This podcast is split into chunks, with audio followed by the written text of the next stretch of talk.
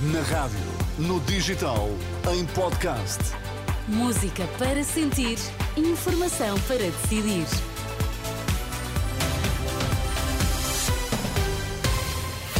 Notícias às quatro com Angela Roque. Para já os destaques. Boa tarde, Angela. Olá, boa tarde. Crise na Madeira. Representante da República decidiu manter governo de gestão.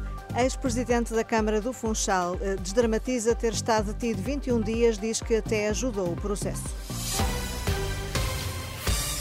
Na Madeira fica tudo como está, até Marcelo Rebelo de Sousa tomar uma decisão que só deverá acontecer depois de 24 de março, foi o que anunciou na última hora o representante da República na região, Ireneu Barreto, confirmou que Miguel Albuquerque se mantém à frente do governo regional, defendendo que o líder social-democrata tem todas as condições para governar, apesar de ser arguído no caso de alegada corrupção na região.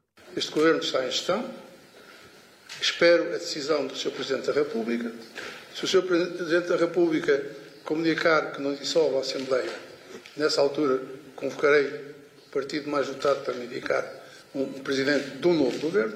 Se o Sr. Presidente da República dissolver a Assembleia uh, Legislativa, nessa altura este governo continuará em gestão até que haja eleições e um novo governo o representante da República na Madeira, que esta tarde anunciou que o governo regional permanece em gestão até Marcelo Rebelo de Sousa tomar uma decisão.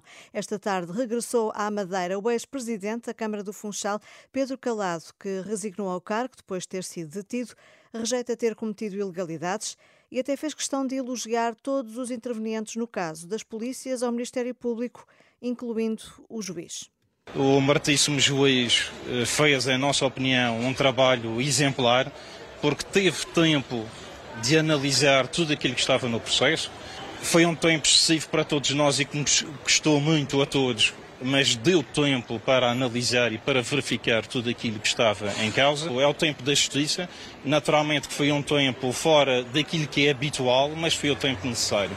Eh, e por um lado, foi bom que houvesse esse tempo sobre se tenciona pedir alguma indenização ao Estado por ter estado detido preventivamente 21 dias.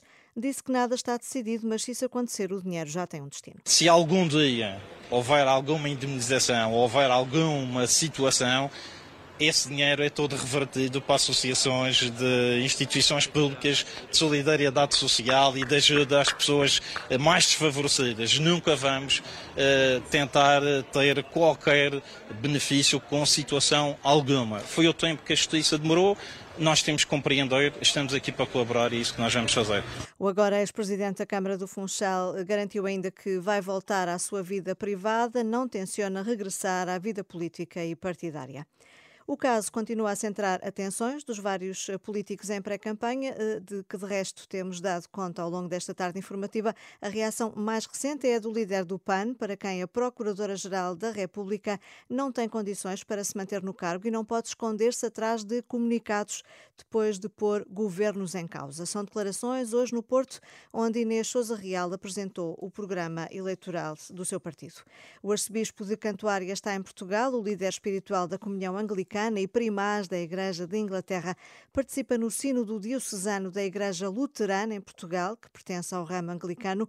A abertura decorre ainda a esta hora na Catedral de São Paulo, o antigo convento dos Marianos, em Lisboa, com a presença de numerosos convidados.